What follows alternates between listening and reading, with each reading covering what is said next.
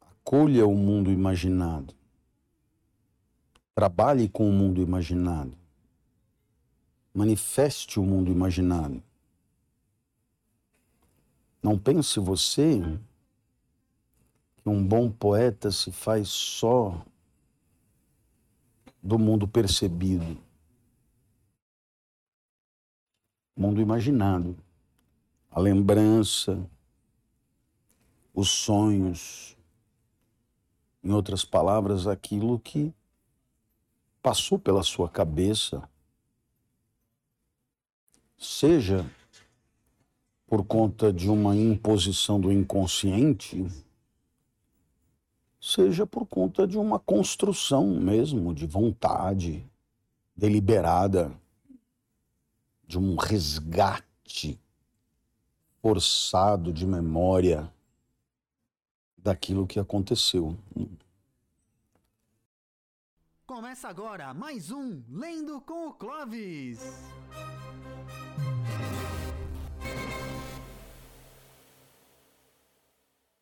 Começamos mais um episódio de Lendo com o Clovis, número 62. Que alegria, que emoção hoje num dia especialíssimo.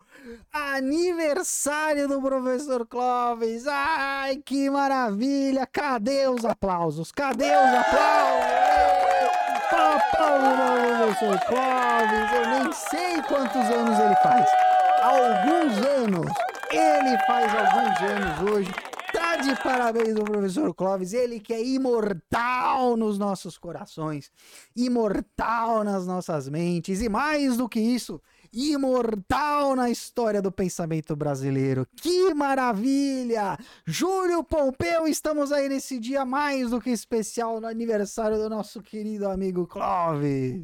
Aniversário, velho, aniversário do Clóvis. Só que, infelizmente, o Clóvis não tá aqui com a gente hoje. Tá Olha, preso. com a República de Curitiba. viu? É, tá preso, retido em Curitiba, retido no aeroporto pelo clima.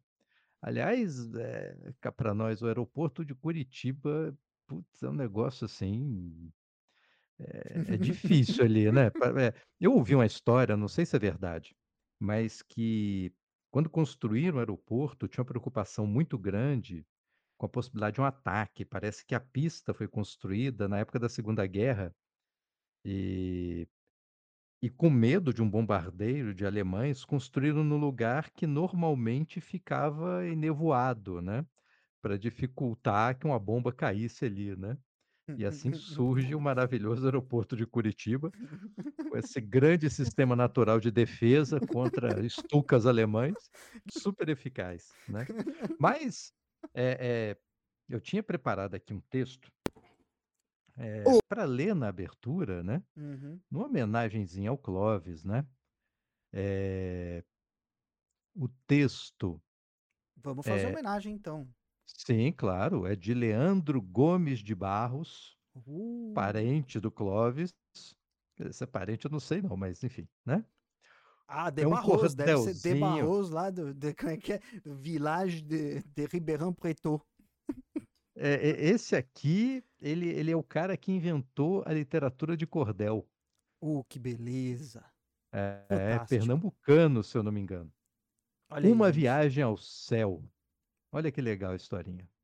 Uma vez eu era pobre, vivia sempre atrasado, botei um negócio bom, porém vendi o fiado. Um dia até emprestei o livro do apurado.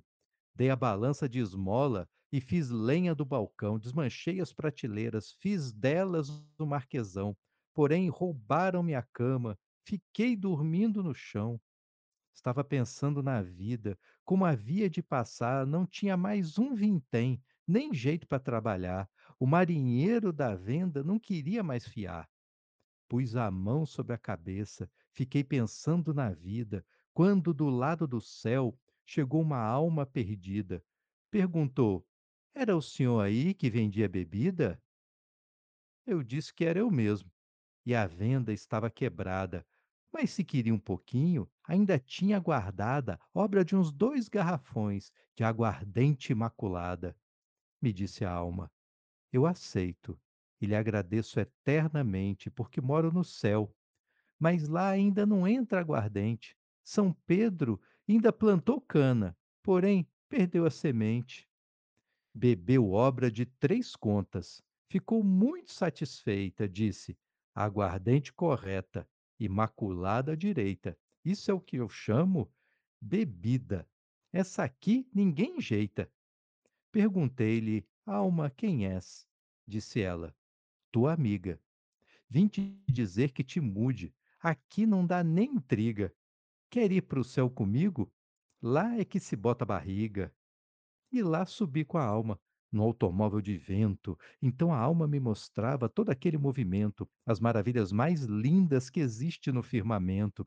Passamos no purgatório, tinha um pedreiro caiando, mais adiante era o inferno, tinha um diabo cantando e a alma de um ateu presa num tronco apanhando. Afinal, cheguei no céu. A alma bateu na porta. Com pouco chegou São Pedro, que estava pela horta. Perguntou-lhe: essa pessoa ainda é viva ou é morta? Então a alma respondeu: É viva. Estava no mundo, não tinha de que viver. Está feito um vagabundo. Lá quem não for bem sabido, passa fome, vive imundo. São Pedro aí perguntou: O mundo lá como vai? Eu aí disse: Meu santo, lá filho rouba do pai. Está se vendo que o mundo por cima do povo cai. Eu ainda levava um pouco da gostosa imaculada. Dei a ele e disse: aguardente raciada. E aí, e aí me disse: entre aqui, não lhe falta nada. Arrastou uma cadeira e mandou-me sentar. Chamou um criado dele e disse: Cuide em se arrumar. Vá lá dentro e diga à ama que bote um grande jantar. Quando acabei de jantar, o santo me convidou, disse: Vamos lá na horta. Fui. Ele me mostrou coisas que me admirava e tudo me embelezou. Vi na horta de São Pedro arvoredos bem criados, tinha pés de plantações que estavam carregados, pés de libras esterlinas que já estavam deitados. Vi cerca de queijo e prata, e lagoa de coalhada, atoleiro de manteiga, mata de carne guisada, riacho de vinho do Porto, só não tinha imaculada prata de 500 réis, eles lá chamam caiporá. Botavam trabalhadores para jogar tudo fora. Esses níqueis de cruzado lá nascem de hora em hora. Então São Pedro me disse: Quero fazer-lhe presente. Quando você for embora, vou lhe dar uma semente. Você mesma vai escolher aquela mais excelente. Deu-me dez pés de dinheiro, alguns querendo botar. Filhos de queijo do reino, já querendo safrejar, uns caroços de brilhante para eu na terra plantar. Galhos de libras esterlinas, deu-me cento e vinte pés, deu-me um saco de sementes de cédulas de cem mil réis, deu-me maniva de prata e diamante umas dez. Aí chamou Santa Bárbara. Esta veio com atenção. São Pedro aí disse a ela: Eu quero uma arrumação, esse moço quer voltar, arranje-lhe uma condução bote cangalha num raio e a sela num trovão.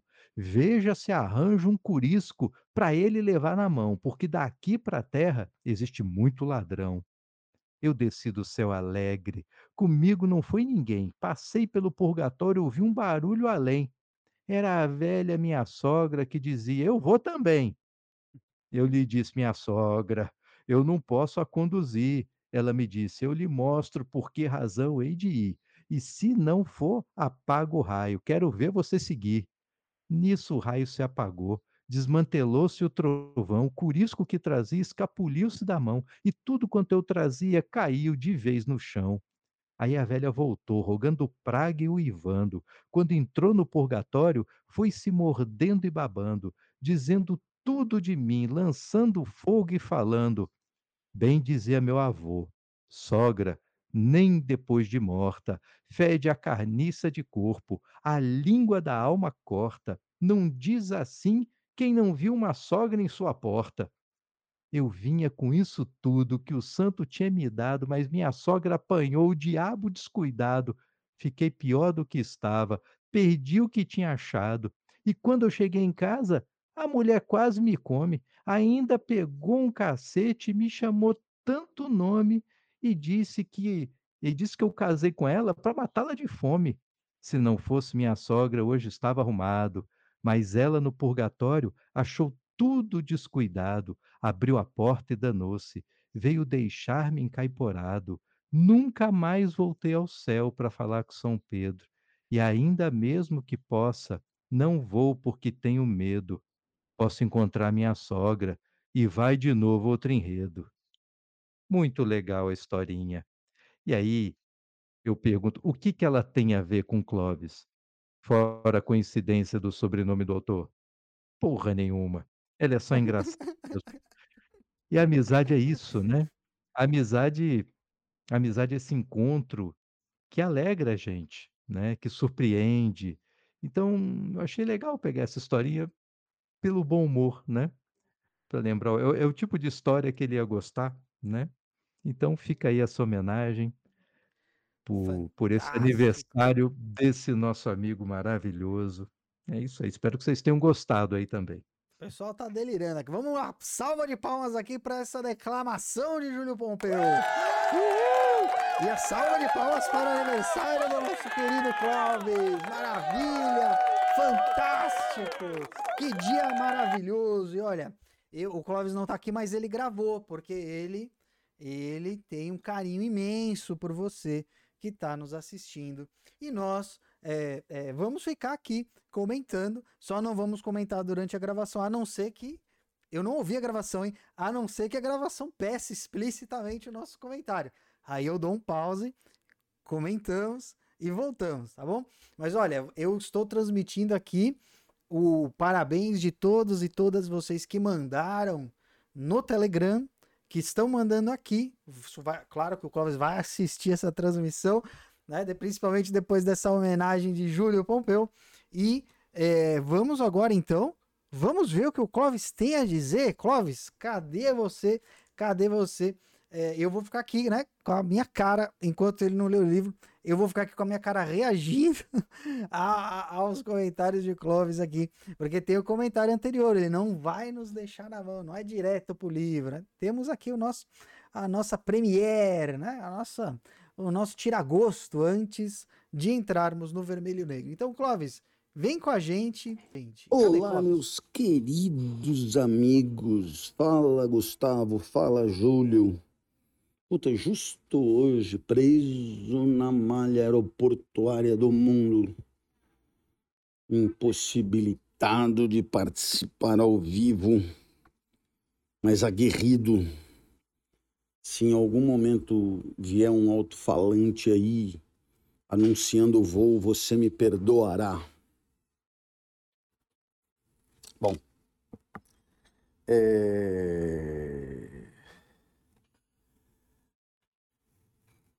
aquela história de que quem é o eu no final das contas, né? Você corta um braço, continua sendo Júlio Pompeu perde um dedo da mão, continua sendo Júlio Pompeu. Júlio Pompeu perde uma perna, continua sendo Júlio Pompeu.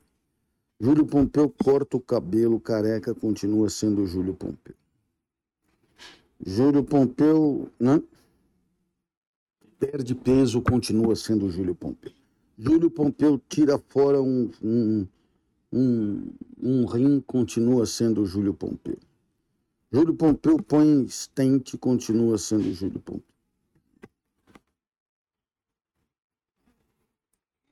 Então, quando é que não seria mais? E o Buda, Siddhartha Gautama, diz: somos o que pensamos. Essa frase é muito, muito, muito foda. Somos o que pensamos. Eis a nossa definição. Tudo o que somos surge com nossos pensamentos. Veja, não é uma questão de, de Descartes, né? Qual é a certeza? A certeza é que de, de que eu cogito, eu penso, tal. Não é esse o interesse. O interesse aqui é um interesse Eita, eita, sumiu o áudio do Clóvis. Peraí. Olha o Júlio Pompeu de aqui. identidade mesmo. Com nossos pensamentos fazemos o nosso mundo. Rapaz, eu, eu, eu- tá, tá, tá aqui o que sobrou de mim. Somos o que pensamos. Você, tá- você não tá ouvindo o áudio do Clóvis, né? Então depois, Rapaz, eu tô porque Quando eu, eu acabar botei esse o vídeo- YouTube aqui, né? Ah, é. Então Agora que eu pensei é, nisso.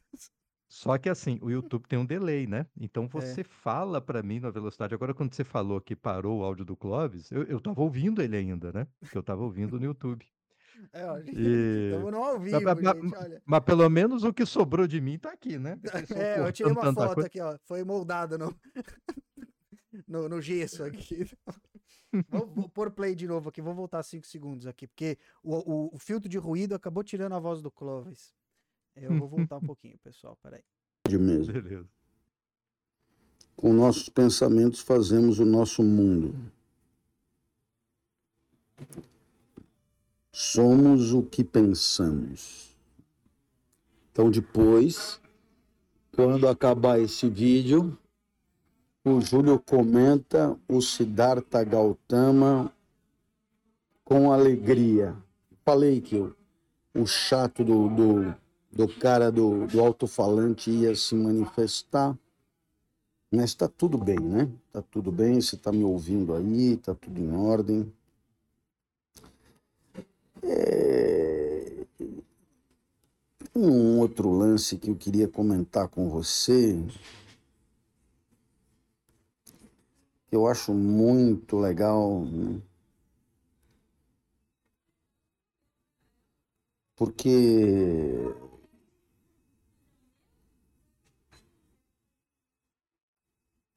porque sim, né?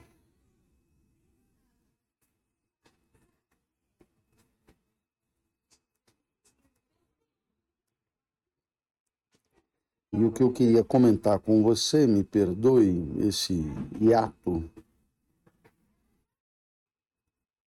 é o seguinte. Olha, olha o que diz o nosso amigo Aristóteles. Eu simplesmente adorei esta pequena frase. Finalmente eu achei. A inteligência, Gustavo, a inteligência é a insolência educada. Primeiro, caberia se perguntar se há, digamos, match né, entre insolência e educação. né? Se justamente a insolência não é apenas subversão, mas a relação da inteligência com a insolência me pareceu lapidar. né? Uma outra observação que ele faz, que também me encantou, né? os avarentos poupam como se fossem viver para sempre, e os pródigos gastam como se fossem morrer amanhã. Os avarentos poupam como se fossem viver para sempre.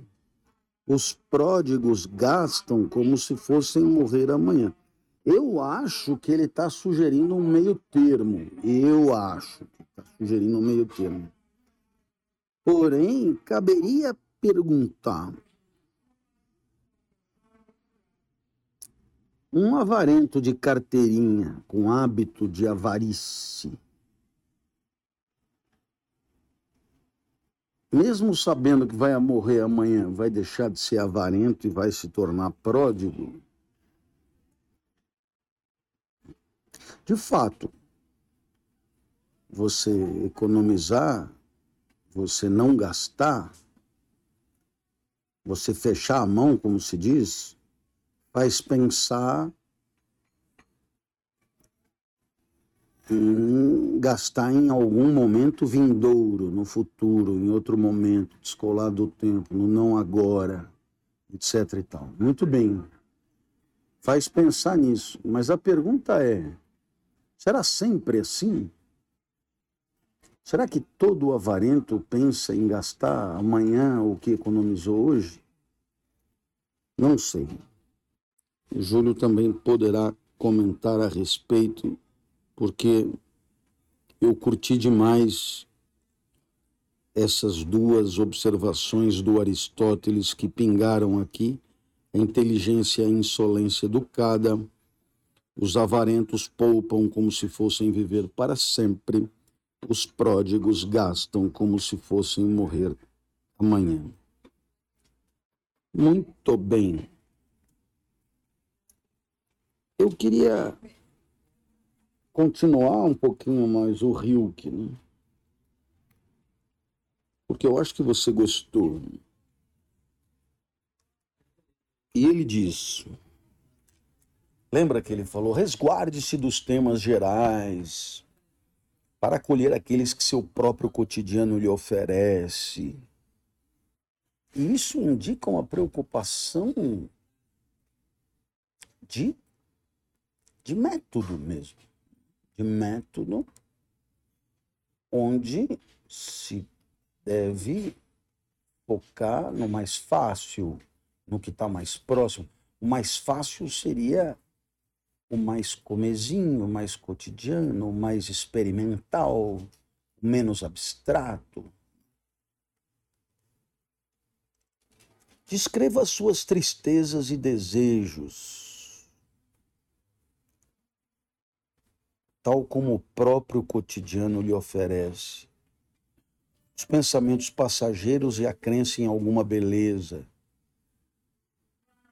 Descreva tudo isso com sinceridade íntima, serena, paciente e utilize para, para se expressar as coisas de seu ambiente, as imagens de seus sonhos e os objetos de sua lembrança. Quer ver? Olha que loucura. Descreva tudo isso com sinceridade íntima, serena, paciente. Quer dizer, íntima quer dizer não omita nada, não esconda nada. Serena quer dizer é, não se deixe tomar por arroubos violentos de emoção. E paciente, quer dizer, não tenha pressa em chegar no fim. Né? Vá com calma, com tranquilidade e com sinceridade. E utilize para se expressar as coisas de seu ambiente, as imagens de seus sonhos e os objetos de sua lembrança. Então veja que existe aqui um método proposto por Hilke que é de você começar a escrever a partir daquilo que te é mais familiar. Né? Aquilo que te é mais próximo, aquilo que te é mais corriqueiro, e eventualmente deixar para depois aquilo que for mais abstrato e, portanto, mais distante. É interessante porque ele fala, ele fala, né, para usar as coisas do seu ambiente. Ou seja, tem uma recomendação implícita por trás disso que é preste atenção, né? perdão, preste atenção no que circunda, né? no que está em volta. Né? E dê bola para as imagens de seus sonhos e os objetos de sua lembrança. Quer dizer, não despreze o mundo imaginado. Hum. Acolha o mundo imaginado. Trabalhe com o mundo imaginado. Manifeste o mundo imaginado. Não pense você que um bom poeta se faz só do mundo percebido, mundo imaginado, a lembrança, os sonhos, em outras palavras, aquilo que passou pela sua cabeça, seja por conta de uma imposição do inconsciente, seja por conta de uma construção mesmo, de vontade deliberada, de um resgate forçado de memória daquilo que aconteceu.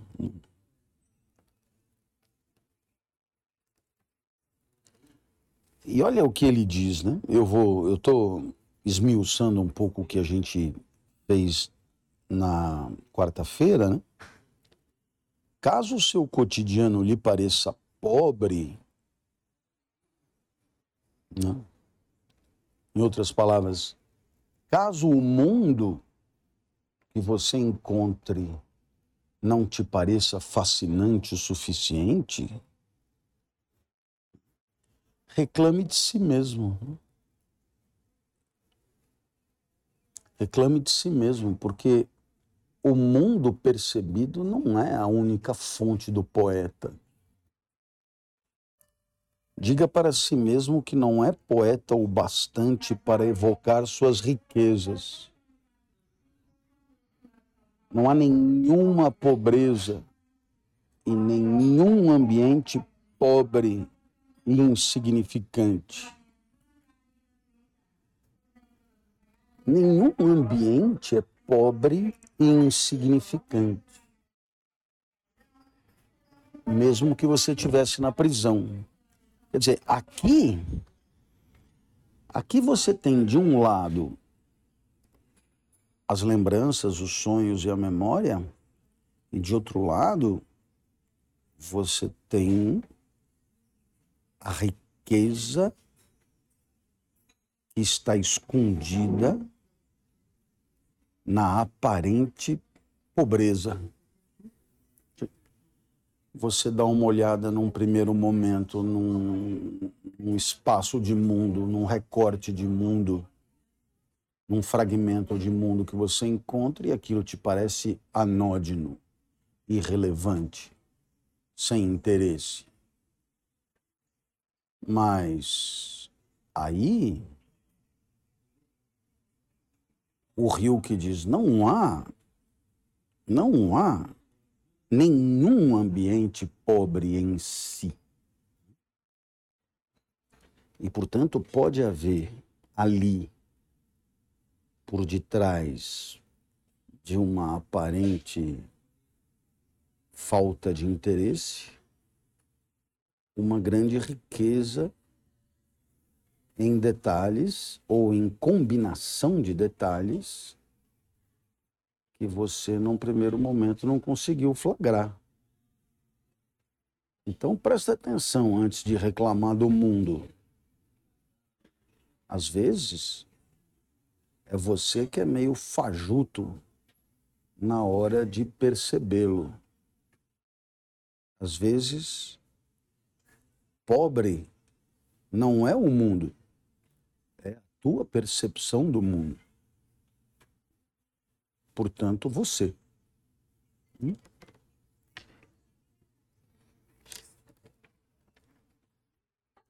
Bom. E se desse ato de se voltar para dentro de si, desse aprofundamento em seu próprio mundo, resultar em versos, o Senhor não pensará em perguntar a alguém se são bons versos.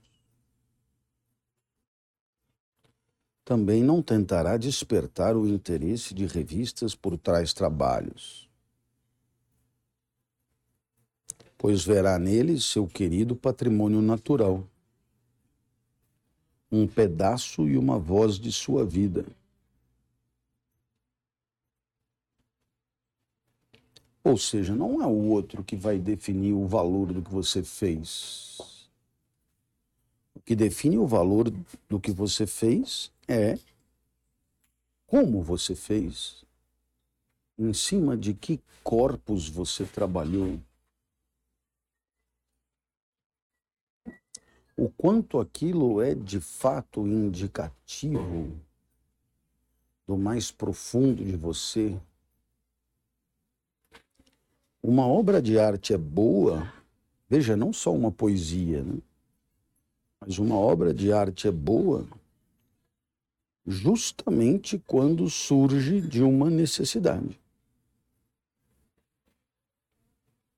É no modo como ela se origina que se encontra o seu valor.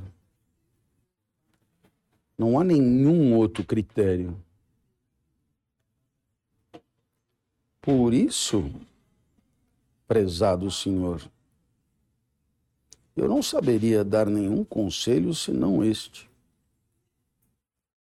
voltar-se para si mesmo e sondar as profundezas de onde vem a sua vida. Nessa fonte, o Senhor encontrará a resposta para a questão de saber se precisa criar. Aceite-a como ela for, sem interpretá-la Talvez ela revele que o senhor é chamado a ser um artista. Nesse caso, aceite sua sorte e a suporte, como seu peso e sua grandeza, sem perguntar nunca pela recompensa que poderia vir de fora. Pois o Criador tem de ser um mundo para si mesmo e encontrar tudo em si mesmo e na natureza da qual se aproximou.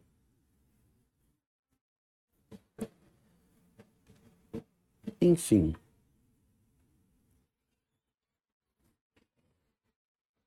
o que o Rilke está tentando dizer é que as pessoas podem até achar e existem critérios objetivos compartilhados por muitos, dominados pelos críticos, que definem se a poesia valeu 5, 6, 7, 8, 9, 10.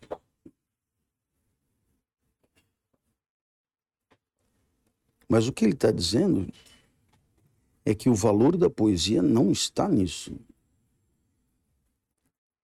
O valor da poesia está no modo como ela é produzida. E ela é produzida como? Ela é produzida a partir de um mergulho em si mesmo, a riqueza perceptiva e imaginativa e a necessidade de produzir. E isso é muito legal. Se fazer poesia não for indispensável para a vida, não é esse o seu ramo. Fazer poesia só será indispensável para a vida quando não houver vida sem aquilo é quase tão fundamental quanto respirar para sobreviver. A gente para por aqui, esse foi o arranque. Eu chamo o Gustavo para fazer a vinheta, interrompo aqui esse primeiro áudio e volto na sequência com o vermelho e o negro. Valeu! Olha que belezas de reflexões, hein? O aniversário é dele, mas quem ganha o presente somos nós. Que maravilha! Olha, Júlio, você foi é, mobilizado pelo Clóvis para fazer um comentário aí, hein? É, rapaz. E, e, enquanto isso, troca o áudio, né? Troca o áudio, ó, volta. Eu tentei dar um tempo aqui, um enroladinho e tal. Vai pegar o finzinho. Mas olha, fantásticas as reflexões, hein? Falamos de avareza, falamos de poesia, Falamos de benevolência, de Aristóteles, de Rilke. Clovão mandando, Mas- mandando a lenha, né?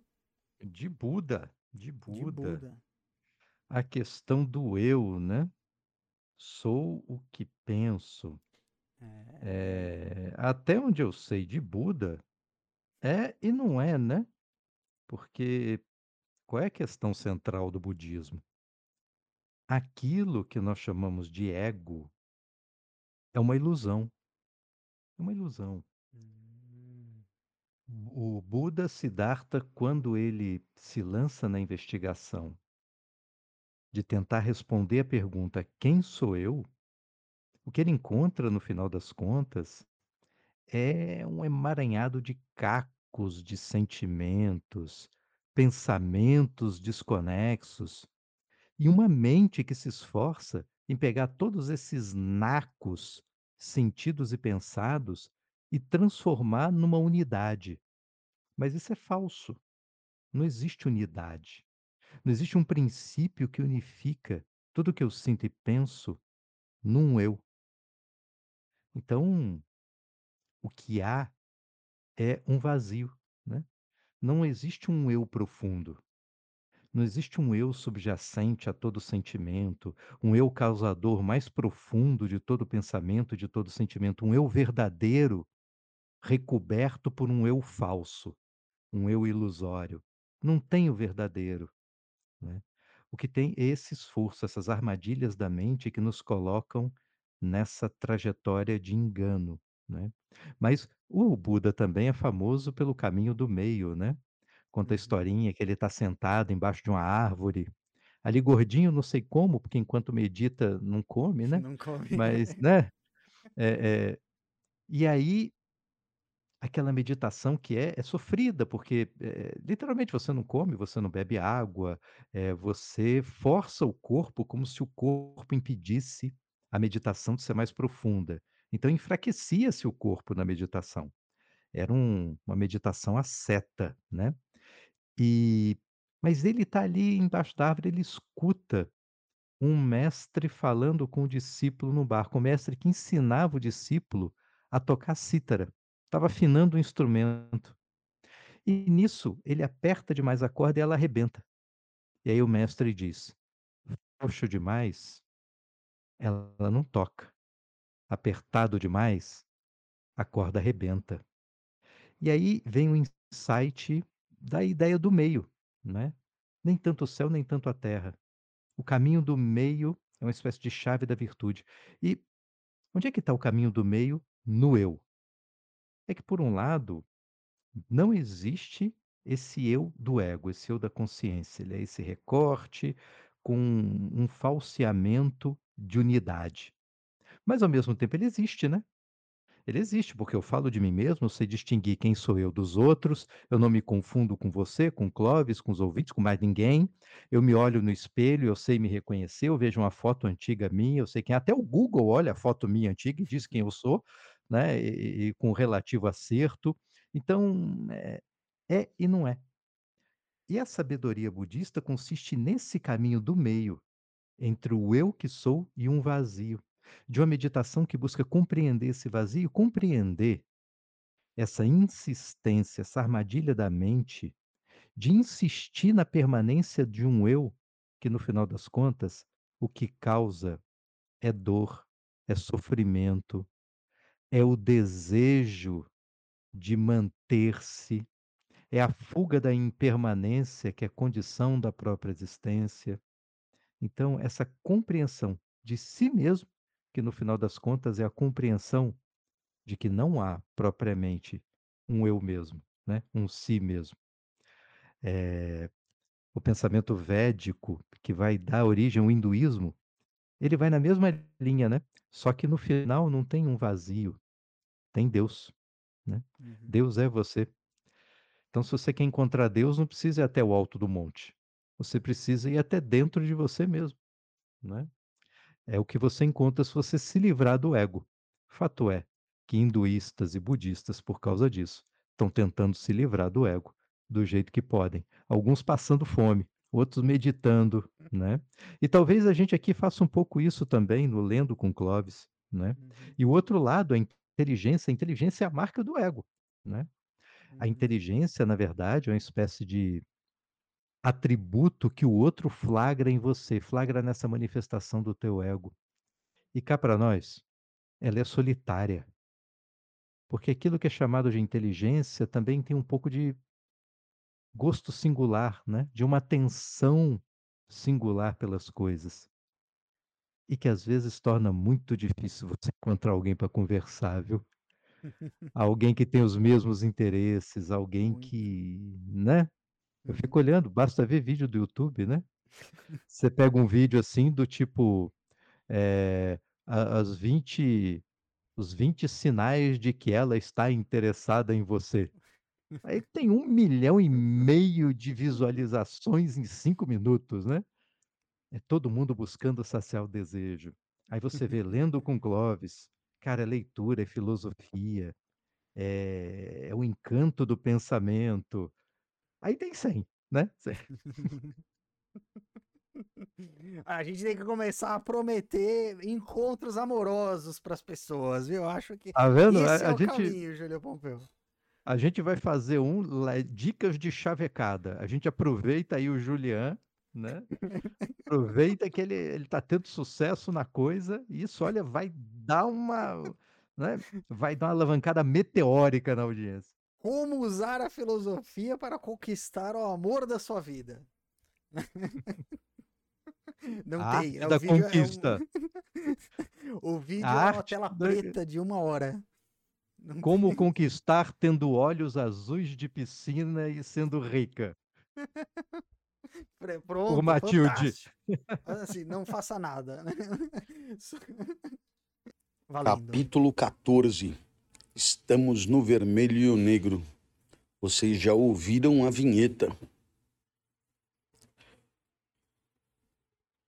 Pensamentos de uma jovem. Quantas perplexidades, quantas noites passadas em claro. Bom Deus, vou me tornar desprezível. Não. Bom Deus, vou me tornar desprezível? Ele mesmo vai me desprezar. Mas ele parte, ele se afasta.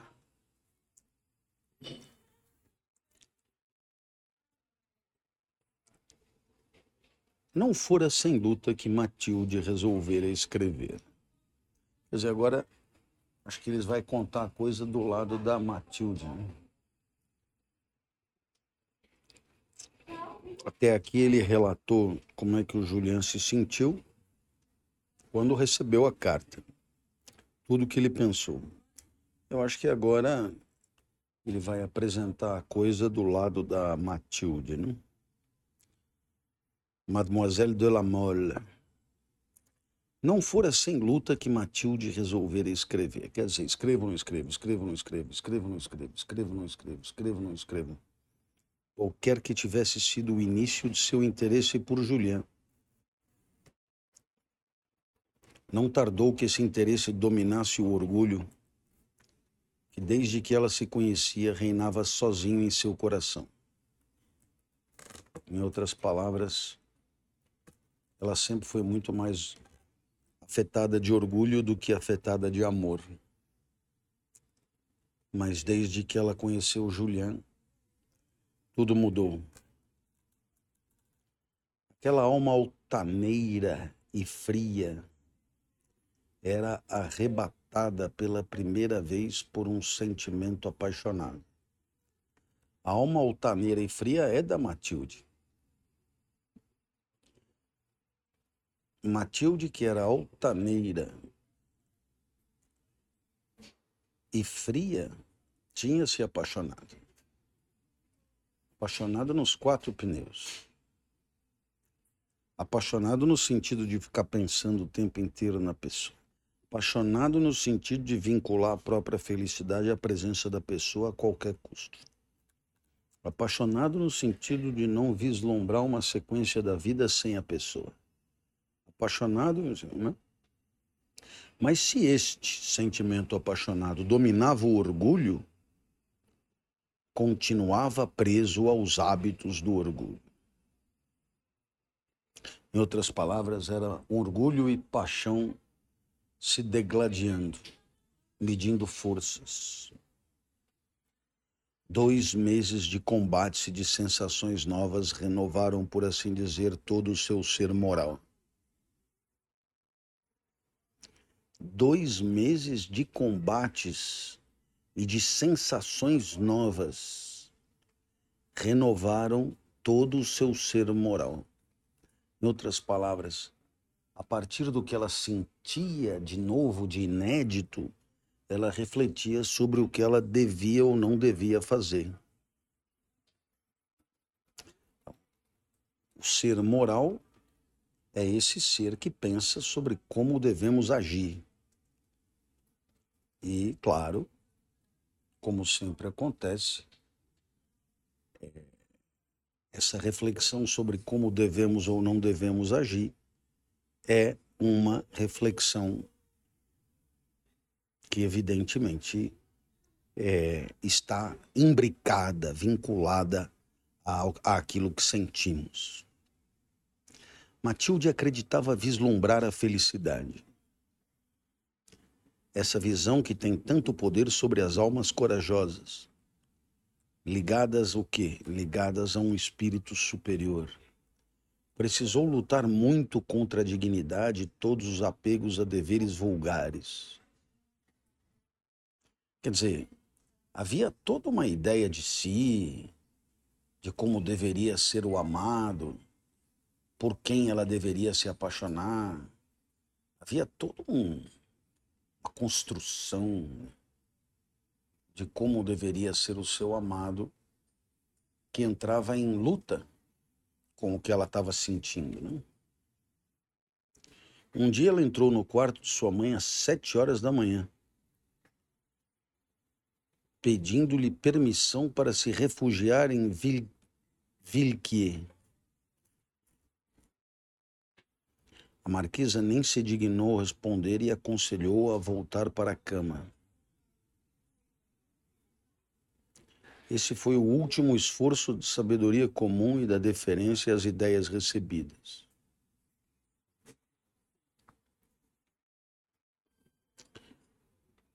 O que acontece é que ela tentou apelar para o senso comum, ela tentou apelar para os conselhos da moda, ela tentou apelar para o que se entendia certo na época.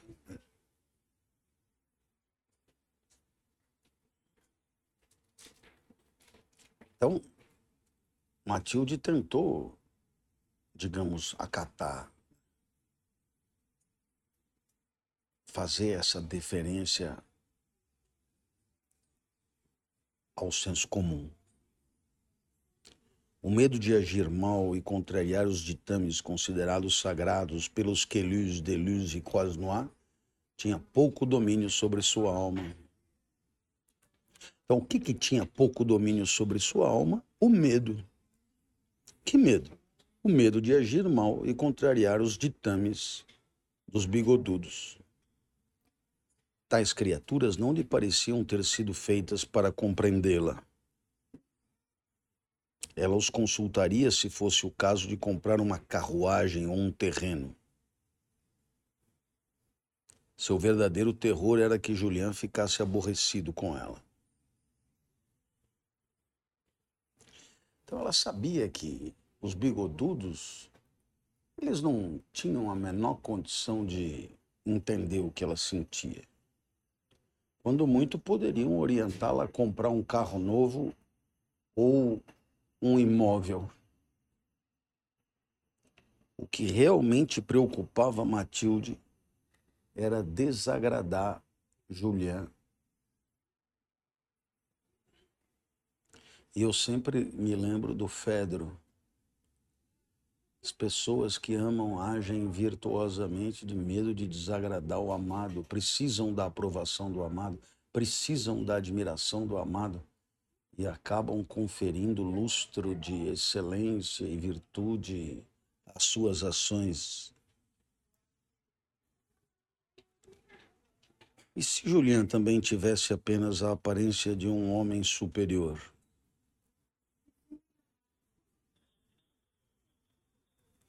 E se Julian também tivesse apenas a aparência de um homem superior?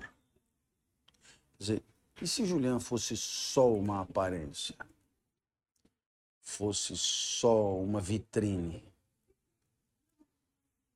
Matilde odiava a falta de caráter. Essa era a sua única objeção aos jovens bonitos que a cercavam. Quanto mais elegantemente zombavam de quem se desviava da moda ou pensasse segui-la seguindo a mal, mais se perdiam aos olhos dela. Quanto mais elegantemente zombavam de quem se desviava da moda, ou pensasse segui-la seguindo a mal, mais se perdiam aos olhos dela. Então tem dois problemas. Os que criticavam os que não seguiam a moda ou os que achavam que estavam seguindo a moda e a seguiam mal. Eles são bravos e só. Mas até que ponto? Perguntava-se a jovem.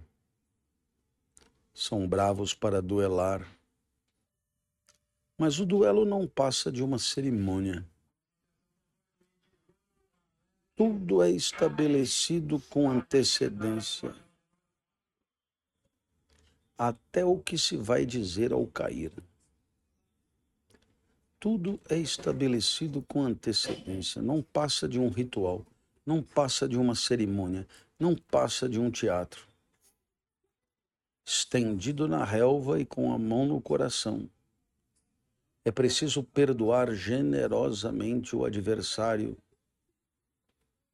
e murmurar uma palavra para uma beldade muitas vezes imaginária, ou que vai ao baile no dia da tragédia para não levantar suspeitas. Que dizer de alguém que enfrenta o perigo à frente de um esquadrão faiscante de aço? Mas não o perigo solitário, singular, imprevisto e realmente feio.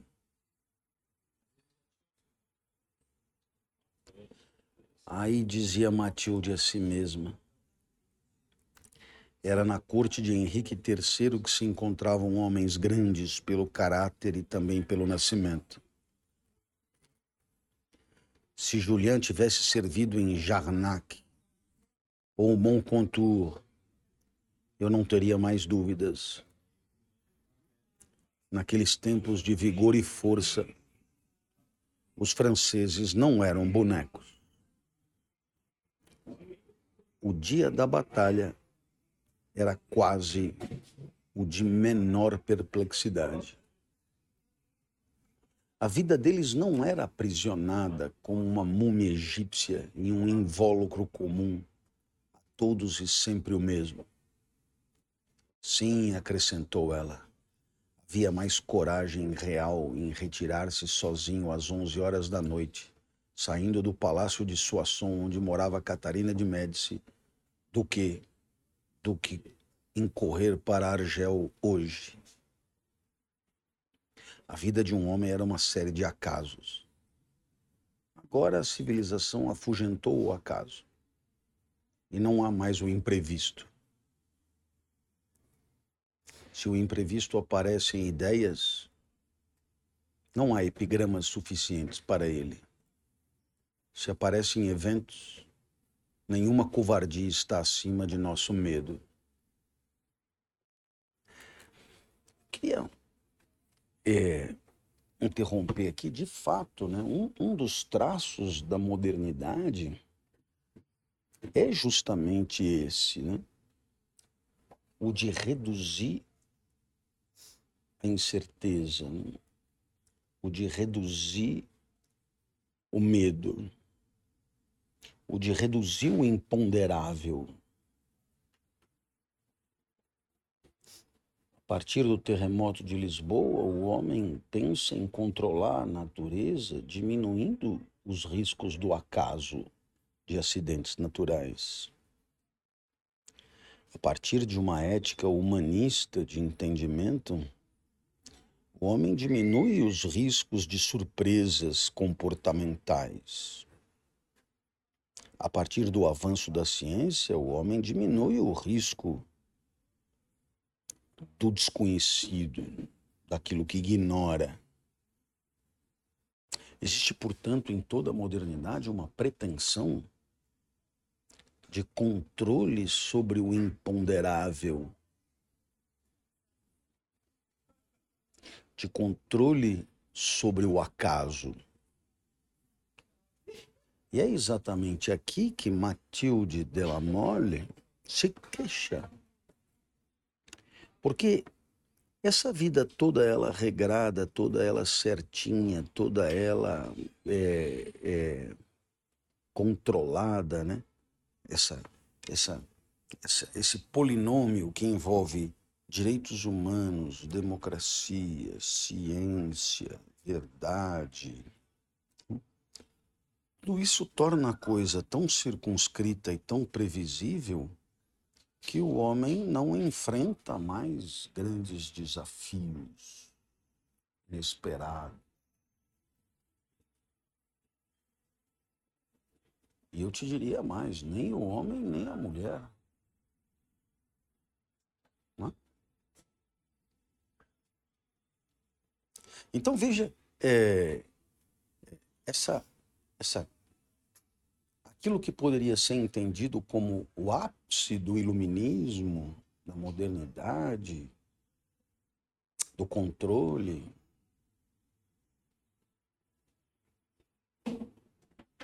das normas, do direito.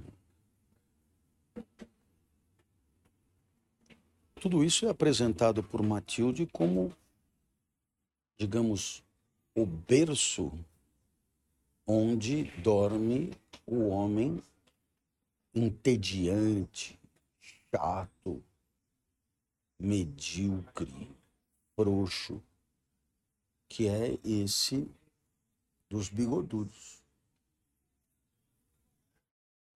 É? Então, o Júlio Pompeu com certeza tem algo a dizer sobre esse mundo moderno, todo ele encaixado e tem, por exemplo, na filosofia de Descartes, na filosofia de Spinoza, e todos os sistemas filosóficos que tudo explicam, uma de suas manifestações mais claras é um mundo que pretende controlar tudo.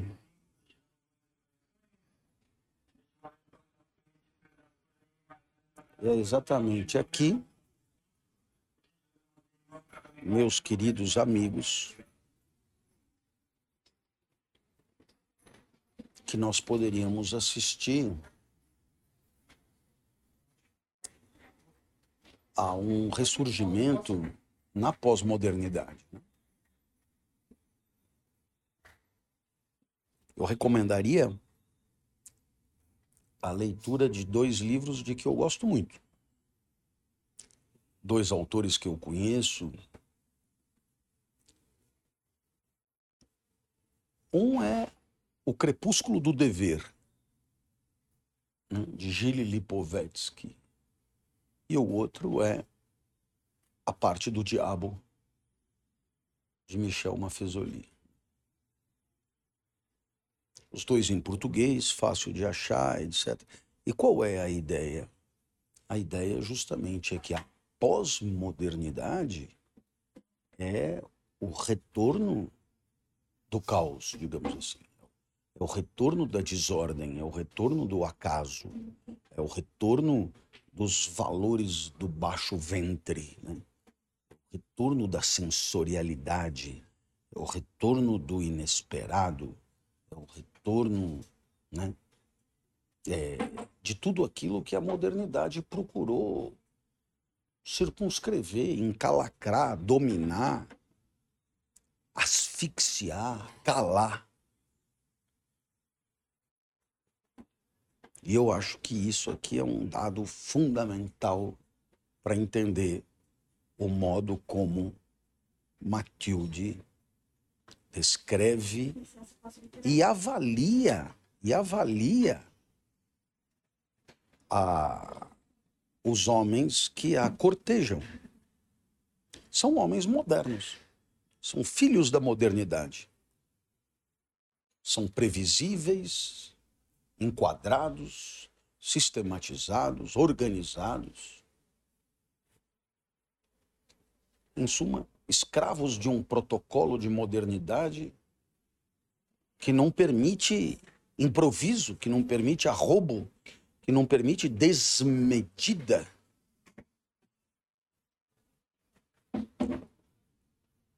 E eu penso que o que Matilde espera de seus cortejadores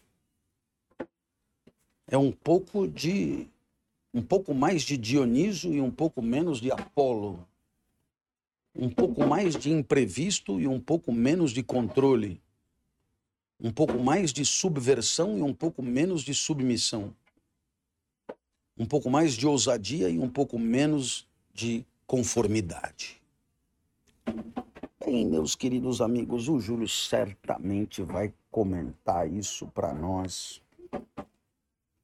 Eu aqui me calo neste que foi mais um 21 de outubro.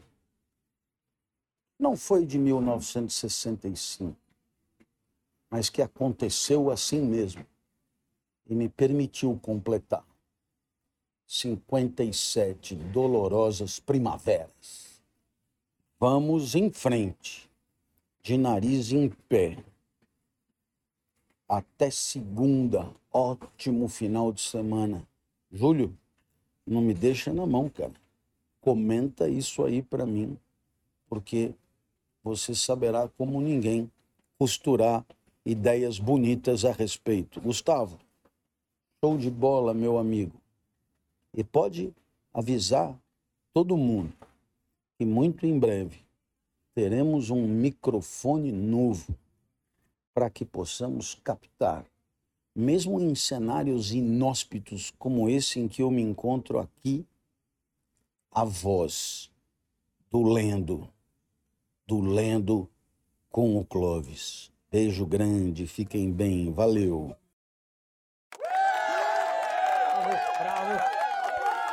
Bravo, fantástico, maravilhoso, espetacular fenomenal. Esse é o nosso Clóvis. Que maravilha. Olha só, o que a Matilde tá vivendo de tédio, nós estamos vivendo de alegria, né? Se a Matilde tá querendo é, arriscar tudo que ela tem, ela quer sentir medo, ela quer ir no cinema bêbada para sentir três vezes mais medo do filme.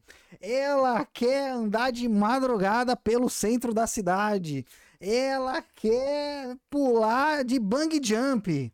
Ela tá maluca pra sentir emoção. Segura a Matilde. Júlio Pompeu, segura essa Matilde que ela não aguenta esses malas de bigode. O bigode é o símbolo do autocontrole. Gente bigoduda é gente enquadrada. É gente do compliance. Você que trabalha numa empresa dessas que tem CEO, tem chairman, chief, não sei o quê, né? Que tem target, que tem, né? Budget, que tem isso tudo e tem compliance. Vê se a galera do compliance não tem bigode. Dá uma olhada. Se não tiver, desconfia. Talvez falte alguma coisa aí no currículo da pessoa, pelo menos na cara. É, o Cláudio está falando aí, essa comparação da, da é, essa análise aí né, da Matilde, o que ela o que ela deseja é menos Apolo e mais Dionísio, essa leitura da modernidade como aversão ao imprevisto, ao caos. A... Eu achei fantástico, cara. Eu achei. E ao mesmo tempo ele falando, ah, o Júlio vai saber comentar e tal. Eu falei, oh, tá tô fudido. Né? Joga a bomba e sai correndo. Não é? Mais uma mas se for só para chover no molhado, né? É, Se você olha para a antiguidade, né, na pré-modernidade, quem chama atenção, né?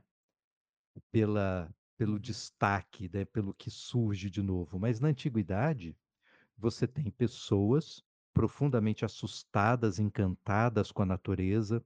A natureza são deuses cujo, cujo comportamento é voluntarioso. Então, os deuses mudam de ideias como as pessoas, mudam de humor como as pessoas.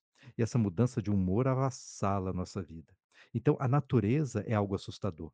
A natureza, bem ou mal, é algo que era visto como a ser respeitado, perigoso, que nos domina de alguma maneira. E que a nossa vida, ou quando muito a vida boa, deve ser aquela vida em que nós sabemos nos enquadrar bem na natureza. Vale para a natureza física, vale inclusive para uma ideia de natureza humana. Então nós baixamos a cabeça para a natureza.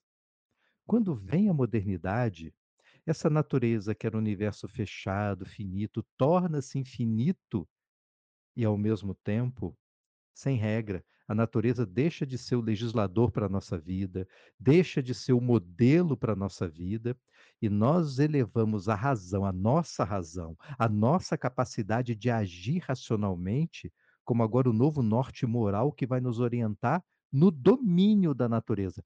Não mais dominados pela natureza, mas dominantes da natureza.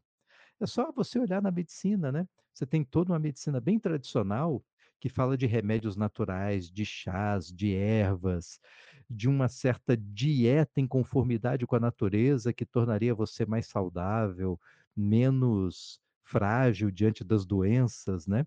E do outro lado, você tem a química.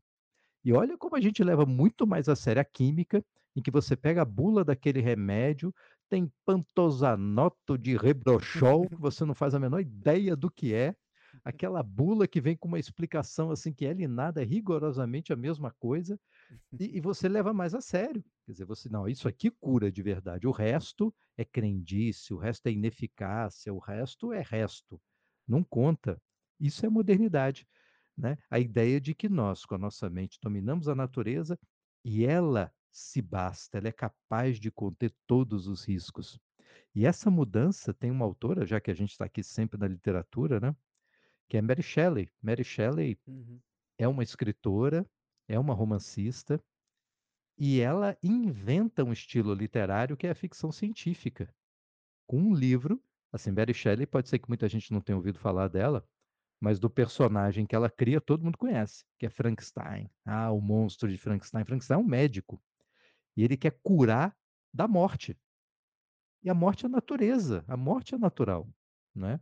Então, essa história que ela cria é uma espécie de exaltação da ciência, uma caricatura da ciência. Ah, olha aí. Esse é o Kiko. Frankensteinzinho aqui, ó. é o Frank Kiko. É uma caricatura de ciência e, ao mesmo tempo, uma coisa medonha, porque você está inaugurando a modernidade também, você está construindo a modernidade, bem ou mal. E há um medo em você abandonar a antiguidade, um medo em você abandonar o respeito que se tem pela natureza e agora assumir um papel, como acontece com o Dr. Frankenstein, um papel que é de Deus. Né? E é isso que a natureza, é isso que a modernidade vai fazer, consagrar a razão, a nossa racionalidade como algo de divino e a nós mesmos como seres em que a imprevisibilidade do mundo se afasta porque eu deixo de ser controlado, eu sou o controlador. Então a imprevisibilidade sai da natureza e vai para os homens. Então quando você olha na vida social, antigamente também você tinha uma vida em que a confiança ela, ela tinha um papel diferente, né? Se for comparar, basta ver o seguinte: quem for mais velho, quem tem aí a minha idade do Clóvis, deve se lembrar da caderneta, né? Que você chegava numa padaria para comprar alguma coisa, aí tinha lá uma caderneta que vendia fiado, né? É, hoje, você puxa uma nota, não precisa ser de 50 conto, né? Você puxa a nota de 5, a pessoa já vai estar tá olhando contra a luz para ver se não é falsa. A gente desconfia de tudo, absolutamente tudo, tudo, tudo, tudo, tudo, tudo. Né? Desconfiamos uns dos outros porque a humanidade, a vontade, isso aí é que se tornou o novo campo da incerteza. Né? A gente acredita que a nossa razão domina a natureza tudo, que nada no mundo natural é incerto. Em compensação, a gente começou a olhar para o sujeito do lado que tem razão que nem a gente, não precisa ser nem cientista, mas ele agora virou o novo princípio de incerteza. O que, que esse cara quer? Qual é a intenção dele? O que, que quer comigo? Por via das dúvidas, a gente diz para os filhos: não fale com estranhos na rua. Esse é o novo lugar da insegurança, o novo lugar da incerteza. É o nosso vizinho. Oh, que bonito, oh, que legal, né? Isso é a modernidade. Tamo bem, hein, Júlio? Tamo bem. Tamo, tamo bem, bem, tamo de boa. Hoje em dia as pessoas só confiam, sabe do que? No meme do WhatsApp, que é a última coisa que elas deveriam confiar. A pessoa diz assim: não, não, mas é, é, é eu vi no WhatsApp, mas teve confirmação, porque eu vi no Instagram também. É. Três pessoas diferentes me mandaram. Ah, tem mais de uma fonte. mais de uma fonte. Ai, ai, ai, minha gente, olha que maravilha essas reflexões. Valeu, Valeu gente. Tchau, tchau, Valeu, pessoal. Esse foi o Lendo com o Clovis. Não perca nosso próximo episódio, aqui no www.twitch.tv barra às segundas, quartas e sextas, às 21 horas.